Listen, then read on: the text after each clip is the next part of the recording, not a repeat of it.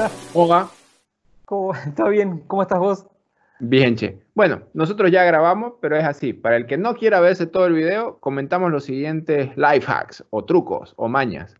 Actividad física que hacemos todos los días para, para estar más, más activos y también sobre cómo mantener la mente activa aprendiendo cosas nuevas. Y esto de, de, verse y mantenerse en contacto con los amigos y con la familia. Y también darse el espacio para poder reír a gusto y cuando sea, cuando lo merite, llorar también. Y luego practicar eh, las formas en las que practicamos eh, formas de agradecimiento por las cosas que tenemos y las cosas que nos faltan, también cómo conseguirlas. Y algunos trucos ahí de cómo respirar para calmarnos un poquito más, ¿no? Truquitos. Y eso, y como ustedes saben, siempre hablamos de, de todo un poco y de nada a veces también. chao. Eso. Nos vemos. Chao, chao. Comienza. Tanto tiempo, David, ¿cómo has estado? Bien, Baruch Hashem. Tan, eh, tanto tiempo Chinkanki. Sí. Con medio. Anoche me despertó un temblor. Sí, te, me, te, me, me, chateaste. Yo estaba despierto. Sí, dije, lo voy a despertar. ¿A quién despierto? No, no, ¿quién- ¿Quién, quién puede estar estar despierto? Yo. A la una de la mañana. Despierto. Sí, yo no lo sentí. Yo no lo Yo- sentí, como te dije, no. Sí, ya me enteré hoy, ¿no? De que sí, efectivamente hubo 3.4 el sismo. Fuerte. Yo lo sentí más fuerte. Yo lo sentí más fuerte. Por las dudas, yo tengo recuerdos de mi niñe- mi niñez. Yo estuve en dos temblores súper fuertes, en los de México. Yo viví en. México. Ya. El primero fue de 8.1. Wow, no, yo no sé, no tengo la más remota Mira. idea de cómo es. Yo tengo el recuerdo clarito. Vos Yo saltaba en vertical y caía más o menos un metro de donde había saltado. Era así.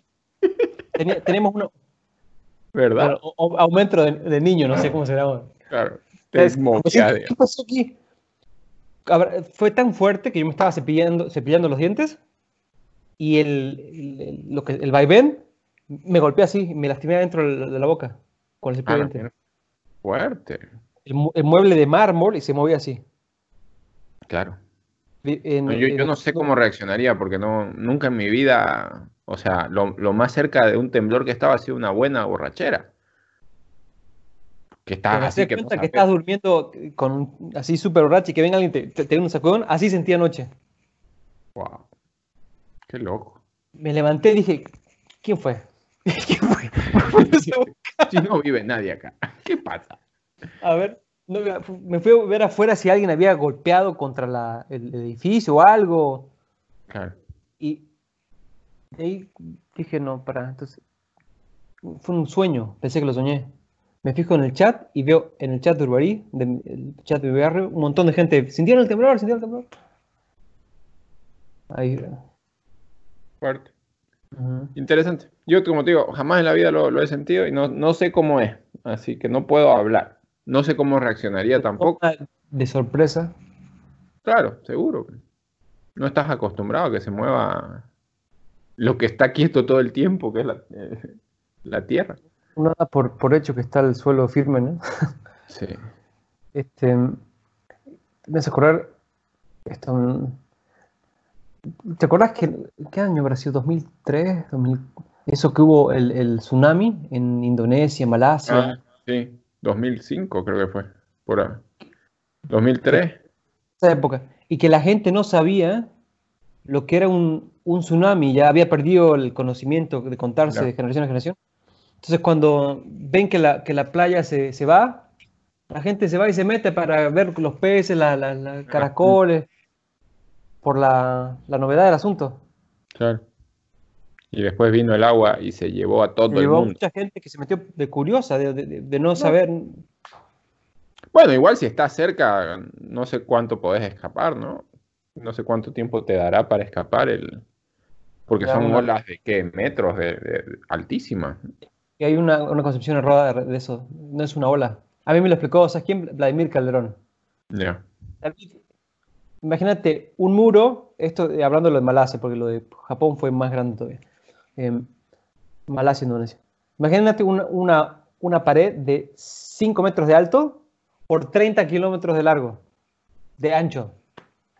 eso fue el tsunami.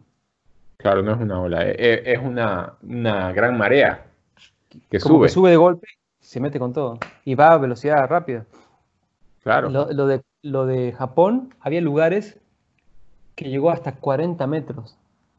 De alto.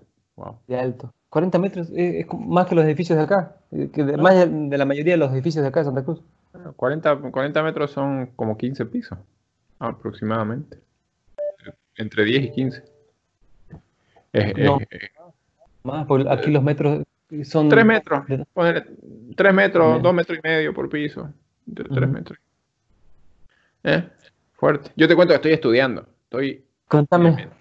Me, me metí a full al, al, estudio y yo no planifiqué bien que me iba a meter a dos cosas al mismo tiempo, entonces eh, me metí a dos al mismo tiempo.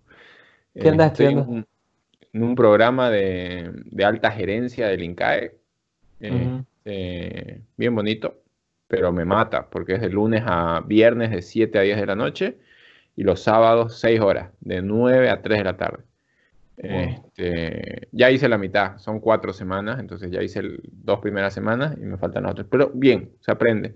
Entonces es bueno, bueno estar ahí actualizándose. Y después me metí a un taller de, de escritura con un gran amigo José Andrés Sánchez. Uh. Este, que nos reunimos, bueno, como José es, es amigo, ya es un poco más flexible, digamos, ¿no? Al principio íbamos a reunirnos los miércoles, después ya fue los domingos y ya estamos los domingos, pero bien, bien, la verdad que aprendiendo cosas que...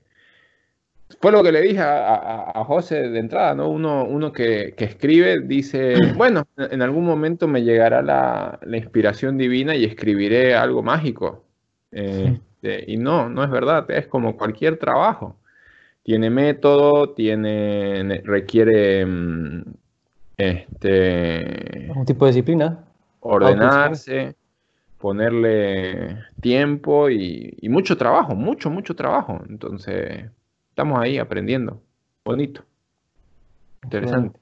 Bueno, me interesa eso, el taller de escritura. Eh, eh, está bueno y no es caro, así que mm, te aviso. Dale. A, a mí y me a pasa. Les interese, ¿no? Yo creo que sí hay un tema que no sé si es para todo el mundo, pero es si todo el mundo tiene este, este tic. Yo tengo problemas conmigo mismo y con los demás cuando veo, en español al menos, no, en cualquier idioma, en cualquier idioma que manejo, cuando veo eh, faltas de ortografía. Ah, bueno. Ah, hay, ¿No que si te aprender pasa? a, hay que aprender a... Sí. Y yo digo, let it go, let it go, no puedo.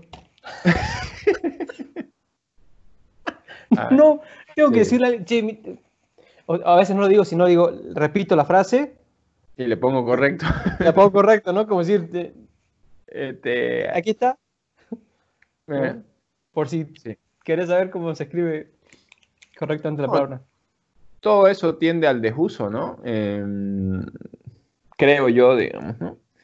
Yo creo que, lo discutíamos la otra vez en un, en un no sé si, si con vos, pero con, con alguien lo, lo discutía.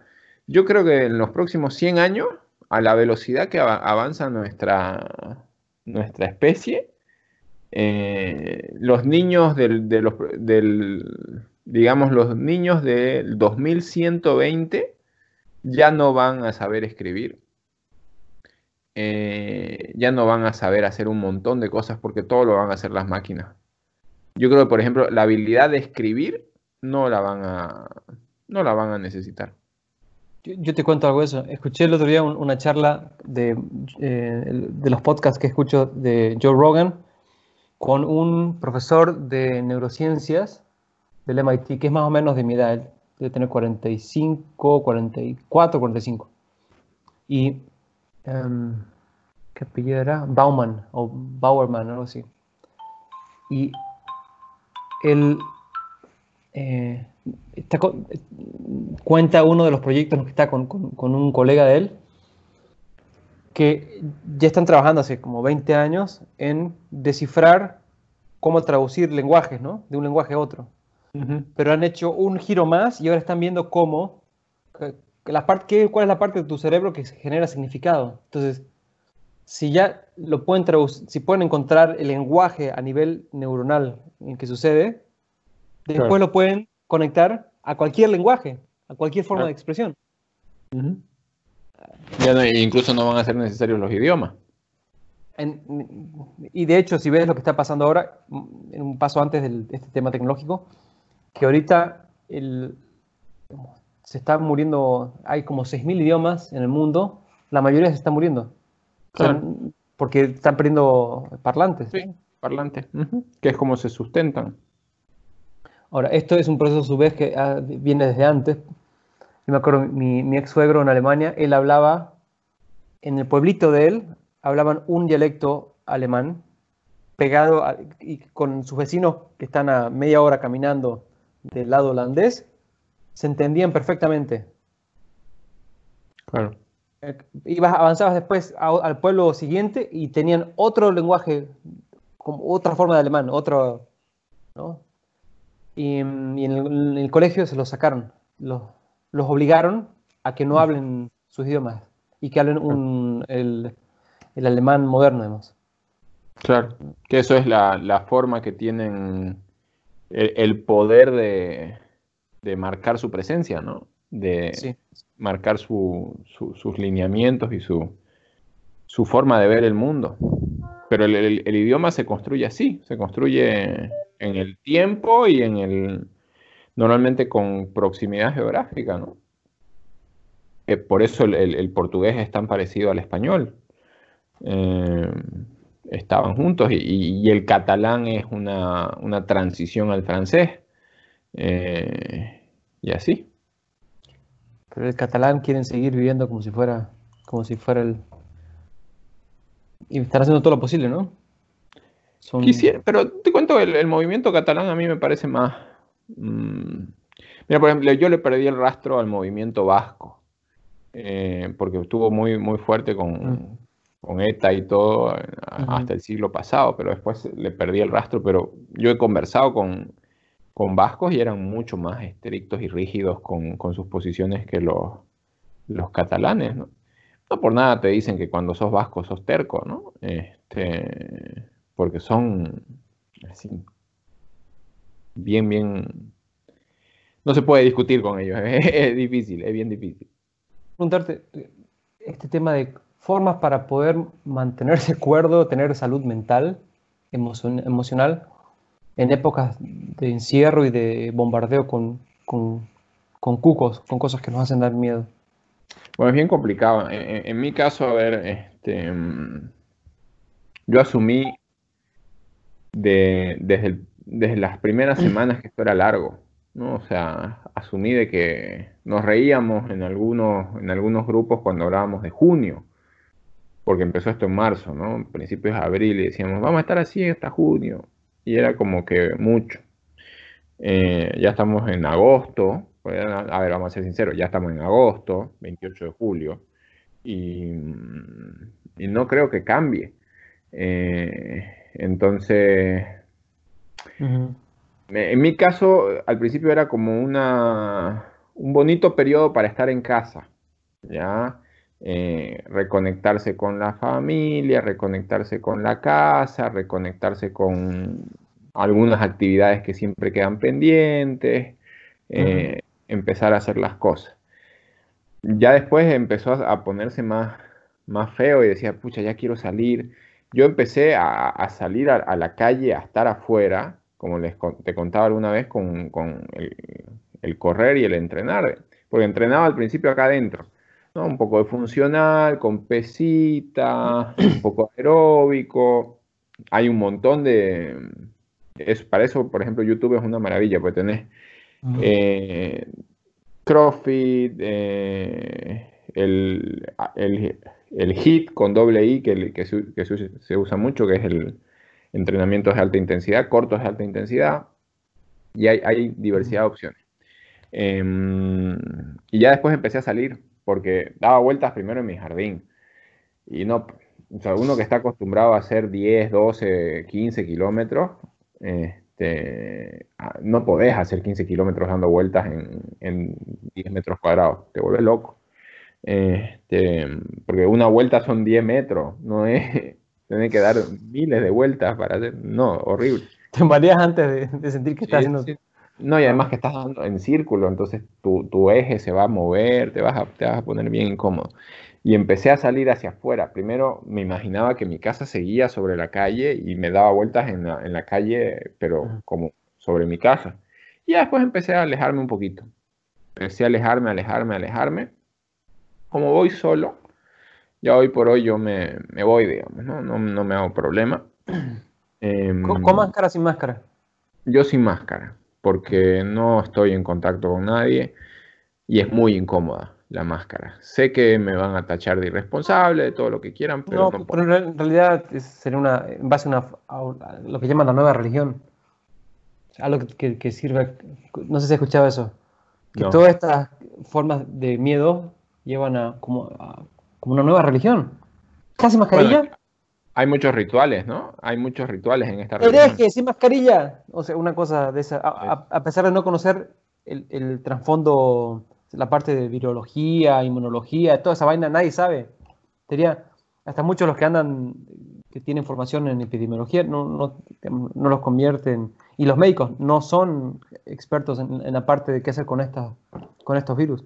Todo esto es relativamente nuevo para todo el mundo. Eh, y, luego, bueno, ya empecé a alejarme, como te digo, y cuesta igual, cuesta y es, bien difícil mm, con la gente que, hablo, porque al final también uno deja de ver gente. Eh, a, muchos los ves por acá y a otros los dejaste de ver porque no te los encontraste. Em, entonces... ¿Estás haciendo juntos de, de tu frater? Yo hago, mi, mi frater se reúne todos los jueves por Zoom, este, y con amigos nos reunimos viernes, sábado, sí, o sea, el, fin de semana con amigos y con la familia no cambió, sí cambió el, medio de comunicación. El, formato de interacción. exacto, pero no la... Porque creo que esas son las cosas que, a las que había que adaptarse y a las que hay que seguir adaptándose. El trabajo es otra. Eh, el trabajo tiene que seguir eh, en la medida de las posibilidades a distancia. Este, y te digo, para mí es hasta más productivo, porque mm, te ahorras las dos horas en el tráfico, hora y media en el tráfico que te puede acumular el día, em, te ahorras tiempos muertos. Para mí puede ser más productivo el home office del, del trabajo presencial. Conectado al trabajo. Estás bien bajito, David. trabajo duro el tiempo que le, que, le das para que ocurra. Sí, correcto. Totalmente. Que, se va a hacer una cosa de 12 horas, se vuelve 12 horas. Si le vas a dar 14 horas, se vuelve 14 horas. Sí, sí, sí. Sí, sí. Menos tiempo, cuanto más acotado está, eh, más eficiente se vuelve. Esa es la idea. Ahora, sí, sí es algo que es importante mencionar, es que mm, está bien sentirse mal en este, en este contexto y está bien en algún momento entrar en algún tipo de, tristeza o de cosas, porque es parte de la situación. O sea, hay mucha gente que se siente a veces muy, muy, muy pesada con eso, pero no, hay que, hay que dejarlo, o sea, recibirlo, gente que uno ¿No te dolió cuando, cuando, a pesar de que ya era más o menos sabido que estaba al, final del camino, el, que anunciaron la muerte de Urenda? No, uf, terrible. O sea, vos imaginate que yo me enteré el, el jueves en la noche. Em, estaba yendo a dormir dos de la mañana, una cosa así, después de haber estado con, mis amigos en la frater y vi ahí la, los mensajes. Y dije, pucha, qué pena. Y me dormí. ¿no? Porque fue, ya es como inevitable. Pero el, el viernes en la mañanita eh, me llegó un videíto que está él eh, cantando samba, de, samba de, esperanza. Ah, a mí también yo soy. Este, que, que me, hizo llorar. A mí me hizo llorar. Estaba manejando y me hizo llorar. se lo mandé a mi mamá y se lo estaba por mandar a mi papá. Y después digo, no, no se lo mando. Y le, y escribí a mamá, mamá, no se lo mandé a mi papá. Y vos sabés que es chistoso, porque esa samba yo la he escuchado, pero millones de veces, millones, y no me la sé. Mm. No me la sé. Te juro que la conozco, la reconozco cuando la escucho, pero no me sé la letra. Este, mm, increíble, eso es de esas cosas raras porque uno, a ver, este, ahorita eh, tú estás para comerte toda todita, así estás tú, me lo sé de memoria, digamos, ¿no? La del tatú, este, que es la que está de moda ahorita, pero esa que la he escuchado tantas veces no me la, no, no, no, no, no cala en mi cerebro, mira, por algún motivo. Pero ahí está, llega. este... ¿Vos cómo, cómo, lo viviste? ¿Cómo lo, cómo lo venís llevando? Creo que, aunque uno no quiera, afecta, es como decir, che, se murió tal, se murió tal. Es como cuando, cuando, yo me acuerdo cuando la mamá de mi hijo, mi ex esposa, estaba embarazada. Yo veía embarazadas por todos lados. Ahora que hay este, este tema COVID, de golpe decir, che, se murió tal, mira, está tal enfermo con no sé qué, y, uno, mm, no pasa nada, está bien todo, pero por dentro es como que tienes una, una cosa que si no, que si no lo mantenés en, en check, te, te, puedes hacer malas jugadas. Porque en, el fondo es como un, un miedito a morirse. ¿Cómo lo, cómo lo, lo,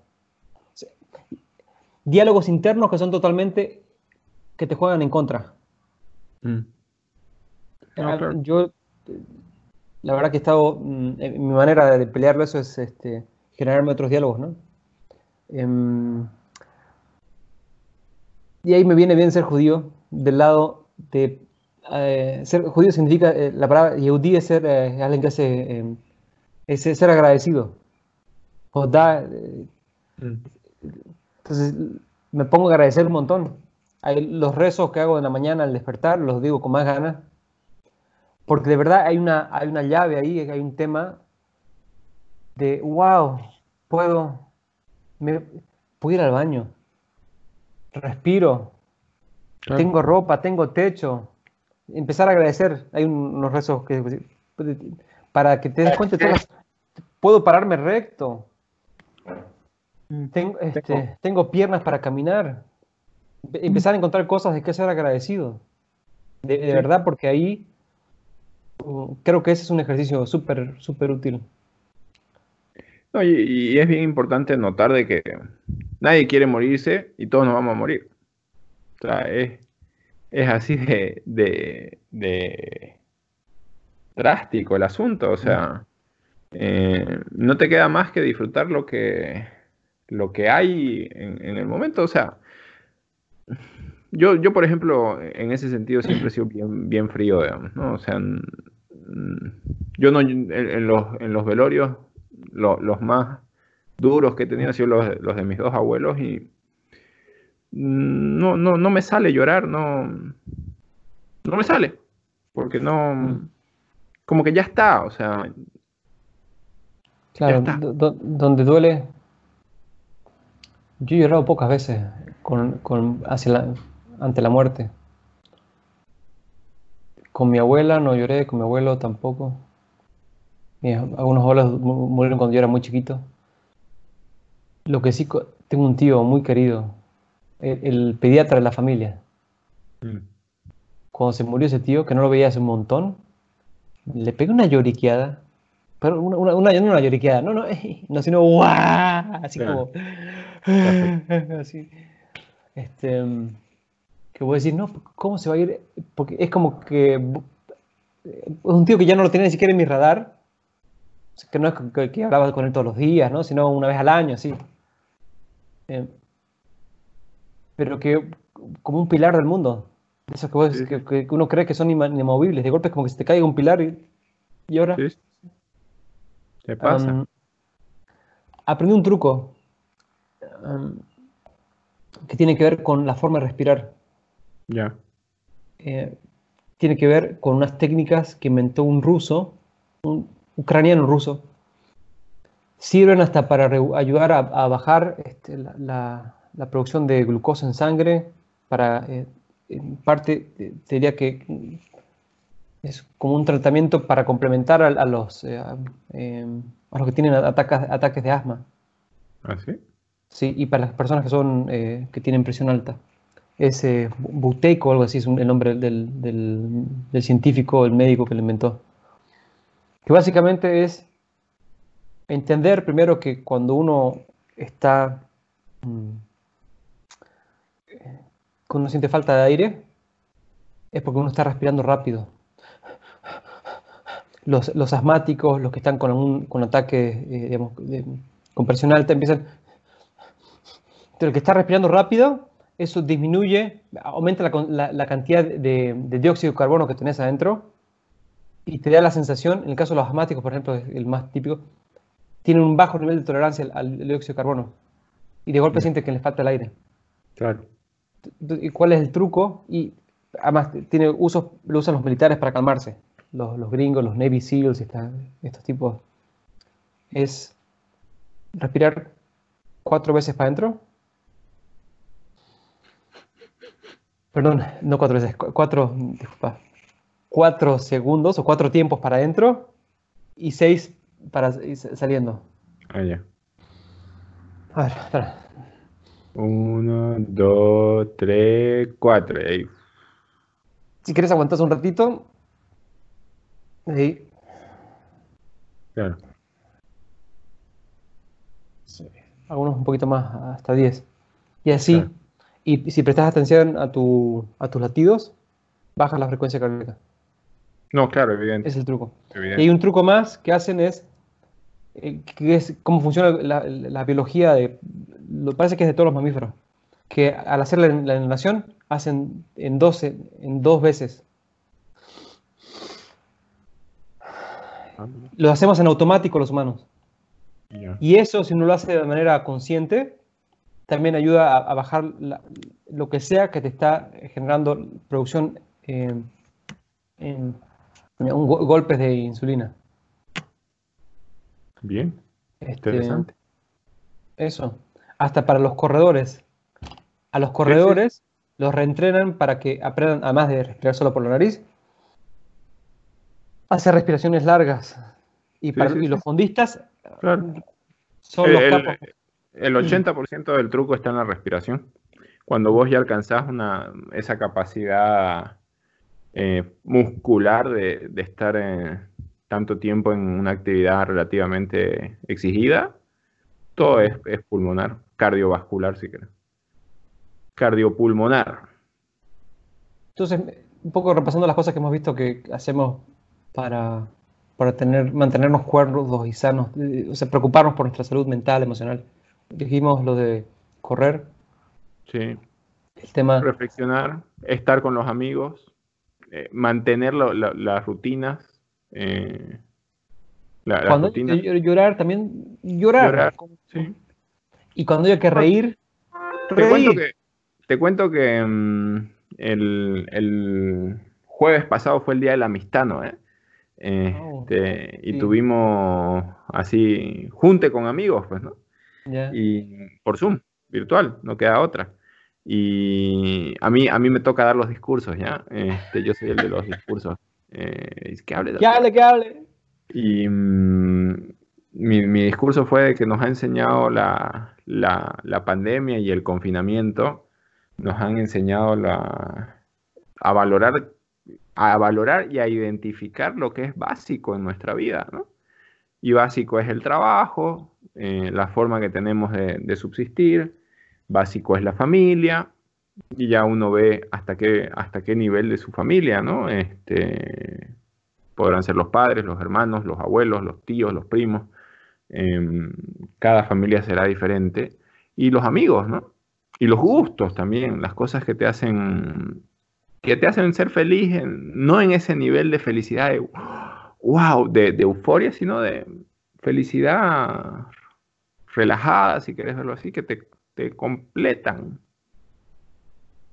Que hacen cantar la canción Ay, qué bonita es esta vida. Claro. na, na, na". Esa, Exactamente. esa sensación, ese feeling, como estar es on así. track. Y es así, o sea, te puedes morir eh, saliendo, o sea, antes, ahora y, y mañana te puedes morir saliendo a la calle. Te puedes Sí. morir ahorita, ahorita puede, puede pasarte algo y te, te morís. Entonces hay que estar tranquilo, vivir, vivir, eh, Yo te decía que el otro tema de pelear a los pensamientos. He visto Sí. desde enfoques que son más esto- estoicos. O sea, de. El que manda soy yo, y yo digo que voy a estar aquí calmado. y, de, no importa qué te pase, mantener la calma. Mm. Em, y que el, como una, una, rigurosidad mental, he visto, estoy viendo algunos videos de un, un, loco gringo que se llama eh, David Goggins. Es un, es un, lo más parecido a un X-Men de verdad. Ese tipo corre todos los días 16 millas.